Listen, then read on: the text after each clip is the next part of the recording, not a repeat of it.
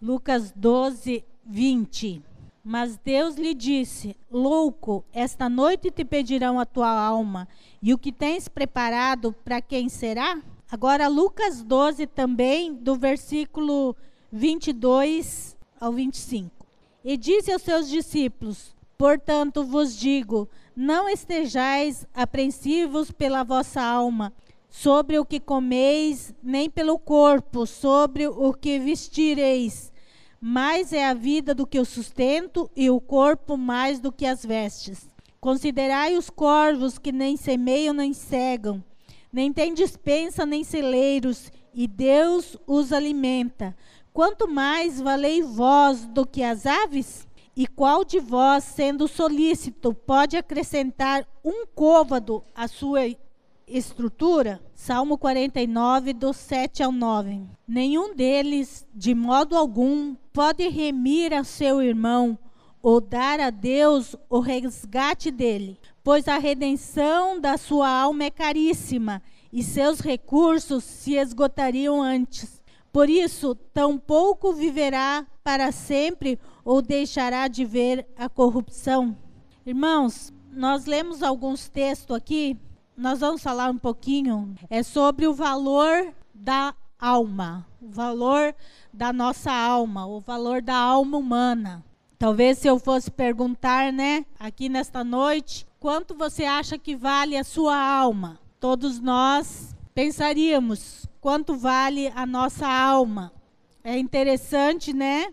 Pensarmos um pouquinho na nossa alma. E o que é alma? Você já parou para pensar o que é alma? É difícil muitas vezes para nós fazer essa separação, né? Do que é corpo, do que é alma e do que é espírito. Há uma diferença na nossa na nossa vida do que é corpo, do que é alma, o que é espírito, mas nós talvez sabemos teoricamente, mas dividir a, a, é, é de meio complicado, né?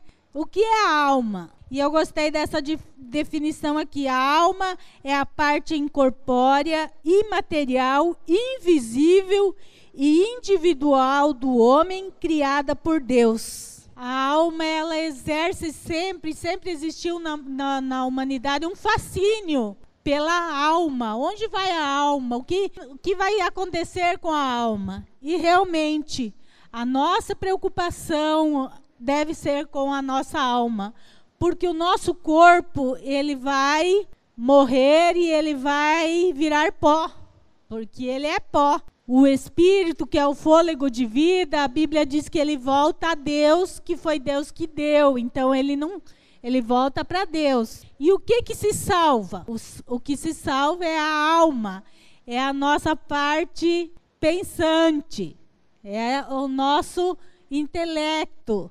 Jesus veio, morreu na cruz e ele morreu na cruz para nos salvar. E o que que ele veio salvar na cruz? A alma, não foi o corpo. Não foi esse corpo perecível, frágil, imortal. Não foi isso que Jesus veio resgatar. Jesus veio resgatar a nossa alma, que é imortal. E ela não é frágil, né? Deus não nos deu uma coisa frágil, mas Ele nos deu uma coisa é, muito forte, que é a nossa alma. E é isso, é a nossa alma que Jesus morreu na cruz por nós. E no versículo aqui que a gente leu do Salmo 49, versículo 6 diz: Aqueles que confiam na sua fazenda e se gloriam na multidão das suas riquezas, versículo 7, nenhum deles de modo algum pode remir ao seu irmão ou dar a Deus o resgate dele. Isso quer dizer o quê? Que humanamente não há dinheiro que pague uma alma nem a pessoa mais rica do mundo, ela consegue comprar a sua própria alma. Não há. Ontem nós vimos, né, que faleceu um banqueiro muito famoso aqui no Brasil, né, do Banco Safra, e ele é considerado o homem mais rico do Brasil está entre os mais ricos do mundo. Com todo esse dinheiro que a nós não temos noção de quanto é, né? Quando fala em bilhões, a gente já não sabe nem que dinheiro que é esse, né? Ele não consegue comprar a sua própria alma. Interessante isso, né? É algo nosso, dado por Deus para nós e tem um valor que é inestimável. É inestimável o valor da nossa alma. É um valor tão acima, a nossa alma vale tanto que precisou Deus deixar sua glória vir como homem e morrer na cruz para resgatar a nossa alma de volta. Como nós não temos dado importância para a nossa alma. Eu quero dizer que muitas vezes, quando a gente fala em valor de alma, a gente procura e faz parte, nós vamos ver isso no estudo, a gente sempre pensa em evangelismo, que faz parte. Quando a gente fala em quanto vale uma alma, a gente logo pensa em evangelismo, que é realmente e deve ser a função do cristão pensar nas pessoas que estão morrendo sem salvação e a alma que é eterna está indo para a perdição eterna. Então, lógico, nós devemos sim pensar na evangelização nas pessoas que estão morrendo sem Deus. Mas o que eu quero pensar um pouquinho antes de nós entrarmos neste assunto é quanto valor você tem dado à sua alma. Porque, irmãos, nós temos uma tendência a valorizar muito mais o corpo do que a alma. Nós valorizamos muito mais o que é perecível do que o que é imortal. Alguém aqui deixa de se alimentar? Alguém aqui não comeu hoje de livre e espontânea vontade? Ah, hoje eu não vou comer. Geralmente, quando alguém faz greve de fome, é, é em sinal de protesto, né? Está protestando contra alguma coisa. Por quê? Nós não deixamos de alimentar o nosso corpo assim por nada sem motivo nenhum. Ou porque a gente está doente, não está conseguindo comer, ou por, como eu falei, por algum protesto, alguma coisa assim. Ou quando a gente faz jejum, e é uma dureza, mas ninguém deixa cuidar desse corpo assim por nada, né? Ah, hoje eu não vou comer. Nós cuidamos desse corpo. Nós o alimentamos, nós o vestimos, nós nos preocupamos com a nossa aparência, a gente busca estar tá sempre, né, apresentável e tudo mais. Mas e a nossa alma? O que é imortal? O que custou a vida de Jesus? Será que nós damos ao, a ela o valor que ela tem? Você alimenta a sua alma na mesma proporção que você cuida do seu corpo físico? Você se preocupa como está a sua alma na mesma proporção que você se preocupa com seu corpo físico? Será, irmãos, que nós valorizamos coisa certa na nossa vida? Tem muita gente muito mais preocupado com o perecível do que com o eterno. E a prova disso é que a gente vê hoje as pessoas correndo atrás de coisas, de bens, de fortunas, de apenas para essa vida aqui. Ninguém está se preocupando com a eternidade. Parece muitas vezes que a, que, que a gente é eterno, não vai morrer.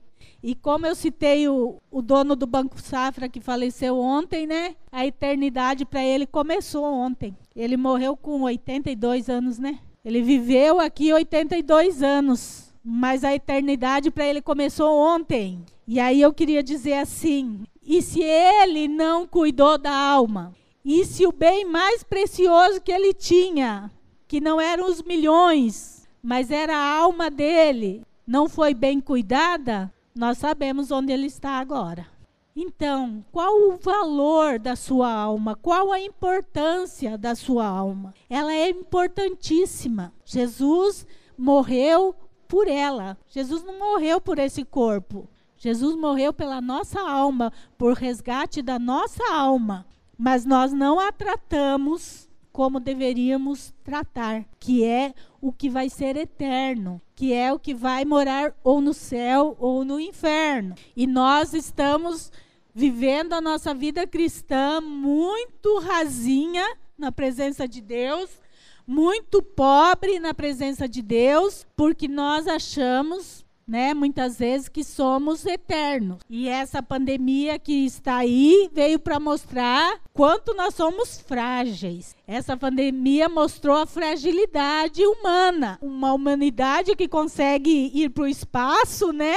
Que consegue fazer computadores extraordinários, mas que sucumbe a um vírus. Isso deve ser algo para nós refletir. Qual a importância que eu tenho dado para minha alma? Eu tenho cuidado mais do meu corpo, mais da minha alma. Se Jesus vier hoje, a minha alma está pronta? Está pronta para se encontrar com Ele? Ela está pronta para subir? Se a morte vier hoje, como o texto que nós lemos, né? Louco, esta noite te pedirão a tua alma e o que tens preparado. Se essa noite nos pedir a alma, nós estamos preparados para subir, para ir com Jesus? Faça um, um, relembre só dessa semana, nem precisa ser do ano, só dessa semana, que a semana voa, né, irmãos? Nossa, passa muito rápido.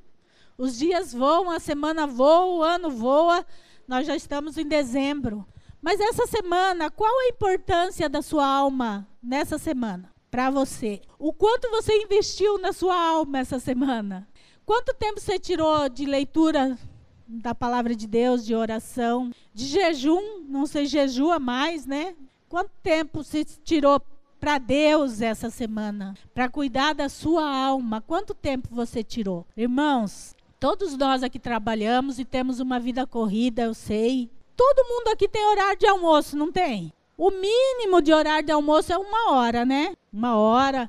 Tem alguns que são privilegiados até uma hora e meia. A base é uma hora, né? Nessa uma hora você tem para almoçar, né?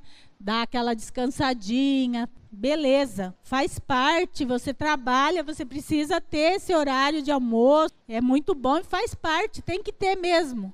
Agora eu pergunto: você tem tirado uma hora por Deus, para Deus, durante o dia? O mesmo tempo que você tem de descanso do seu almoço, você tem tirado esse tempo para Deus? Então, vocês estão vendo como a gente dá mais valor para algo perecível e muito menos valor para o que realmente tem valor, que é a nossa alma, que foi pago o resgate e que ela é tão importante. A alma também é algo que Deus deu para cada um de nós exclusivo. Quando Deus nos criou, cada um de nós tem a sua alma. Ela é exclusiva e ela é inegociável, né? Eu não posso trocar minha alma com alguém, eu não posso. Ela é minha. Isso também me atribui que quem tem que cuidar dela sou eu. Ela me pertence, ela é minha. Ninguém pode tirar ela de mim também. Então, ela também me traz responsabilidades. Sou eu que devo cuidar da minha alma. E aí, quando a gente vê, amanhã nós temos ceia, né? Que é o memorial da morte, do sacrifício de amor de Jesus. Então a gente começa a pensar em tudo aquilo que Jesus passou para resgatar a nossa alma para Ele. Por quê? Porque a nossa alma já estava condenada. Jesus pagou o preço para nos tirar da condenação. Só que, digamos, dá para fazer essa comparação. É tipo assim: a nossa alma estava, nós tínhamos dado a nossa alma a Satanás. Nós tínhamos dado, quando o homem pecou, ele deu a Satanás. E aí o que, que Jesus fez? Sofreu, veio como homem, morreu na cruz, derramou seu sangue para pegar de volta a nossa alma das mãos de Satanás. E sabe o que, que ele fez? Ele não foi lá e resgatou nossa alma das mãos de Satanás e ficou para ele. Ele devolveu a nós, ao homem, de novo. Ele deu a alma para nós de novo e disse: agora você decide aonde você quer passar a sua eternidade. Antes de Jesus, nossa alma já estava condenada, não tinha escolha. Era inferno, pronto, acabou. Agora não. Com Jesus, ele novamente dá ao homem a escolha. A escolha que o homem tinha lá no Éden. E que, por causa do pecado, ele deu a Satanás. Jesus restitui ao homem o livre arbítrio, decidir se eu aceitar Jesus como meu Senhor e meu Salvador e obedecê-lo e fazer a sua vontade, então minha alma pertence a Jesus e eu garanto a minha eternidade com Cristo. Se eu não quiser Jesus, eu posso fazer o que quiser, não é porque ele morreu na cruz. Deus não nos obriga, ele nos convida a segui-lo. É uma escolha que a gente faz ou não. Temos garantias.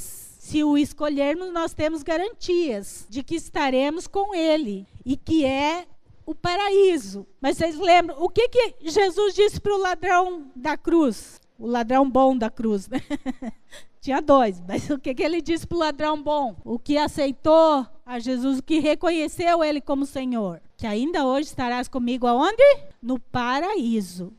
Então, quem nos garante o paraíso é o próprio Jesus. Não foi homem, não é invenção humana, não é coisa da cabeça de algum homem. Quem nos garante que a nossa alma vai para o paraíso foi o próprio Jesus, o que resgatou ela. Então, assim, não há questionamento, né? Nós não podemos questionar, porque quando é algo humano, ainda cabe questionamento. Mas nesse caso, quem nos garante uma eternidade no paraíso foi o próprio Jesus Cristo. E ele disse para o ladrão que hoje ele mesmo ele estaria com ele no paraíso. E Paulo, né, esse texto eu quero ler de 2 Coríntios 5, do 6 ao 9. Pelo que estamos sempre de bom ânimo, sabendo que, enquanto estamos no corpo, vivemos ausentes do Senhor, porque andamos por fé e não por vista. Mas temos confiança e desejamos, antes deixar este corpo para habitar com o Senhor, pelo que muito desejamos também ser-lhe agradáveis, quer presentes, quer ausentes. Olha só o que, que Paulo diz aqui, ó. Quando estamos no, no, corpo, né? Nós estamos ausentes do Senhor. Mas Paulo, ele desejava, e ele tinha essa esperança, e ele tinha esse desejo de ir estar com o Senhor, de morar com o Senhor, de estar no paraíso com o Senhor.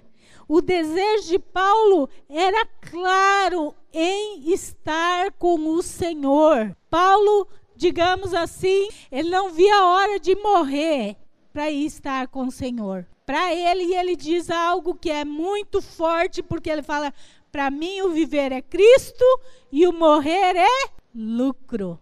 Então, para Paulo, morrer para ele não era uma tragédia. Morrer para ele não era o fim de todos os sonhos. Não era algo que eu ai, não quero nem pensar. Não. Para Paulo, a morte era o prêmio que ele tanto esperava. Paulo tinha essa concepção que a morte para ele era o começo de tudo aquilo que ele desejava. E por que que Paulo tinha esse pensamento? Porque ele cuidava muito bem da sua alma. O seu corpo podia não estar nas melhores condições, mas a sua alma essa estava muito bem cuidada. Ele cuidou muito da sua alma, embora que o seu corpo tenha sofrido bastante. E nós somos exatamente o contrário. Ai, nem me fale em morte. Ai, não quero nem pensar na morte. Eu estava vendo esses dias uma pesquisa que pandemia e eu, esse negócio de ficar em casa, dessa limitação, nos brasileiros atingiu mais do que em outros países. E 86% dos brasileiros estão com crise de ansiedade ou depressão. Subiu assustadoramente o número. Entende? As pessoas ficam desesperadas. Desesperadas com essa situação. A tal ponto de subir tanto assim a ansiedade e a depressão. Irmãos, que confiança nós temos. Sabe por que esse pânico? É pânico da morte, medo da morte medo de partir, medo de ir embora. Então, é, é isso, por isso que as pessoas estão tão desesperadas, porque elas têm medo da morte. E se nós tivermos medo da morte, é porque o nosso corpo aqui vale mais do que a nossa alma.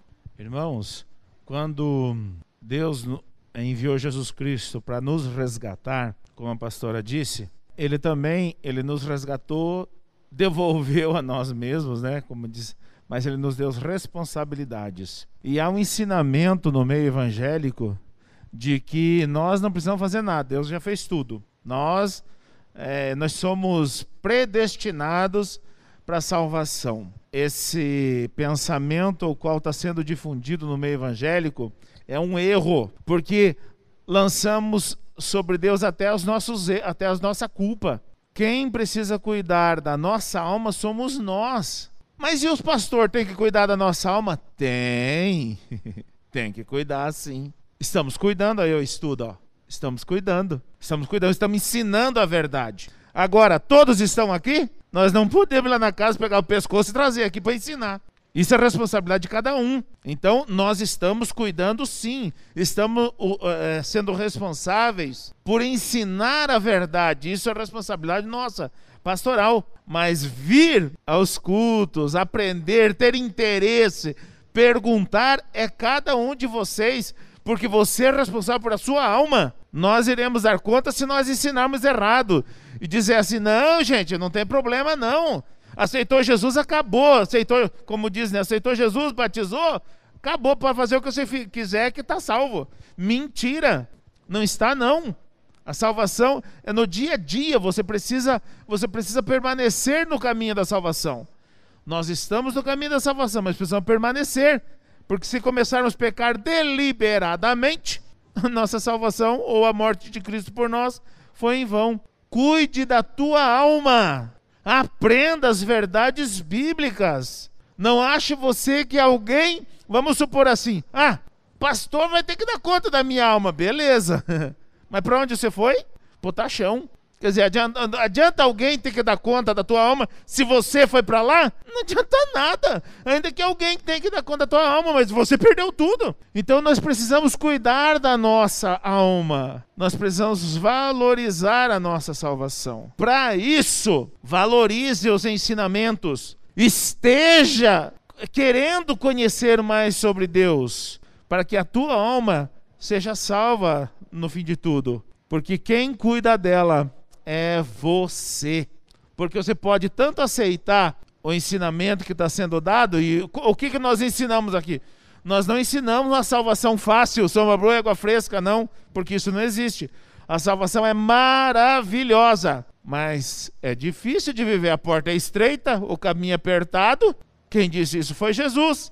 Porta larga não leva para a salvação, pelo contrário, leva para a perdição. Então é difícil? É difícil, mas é maravilhoso viver uma vida é, salva em Cristo. Mas não pensem vocês que a sombra boa água fresca vai ser fácil. Ah, eu faço o que eu quero e no final é, Deus vai ter misericórdia. Como diz muito, Deus vai ter dó. Não, gente, Deus não vai ter dó, não. O tempo é este. Cuide da tua alma, valorize.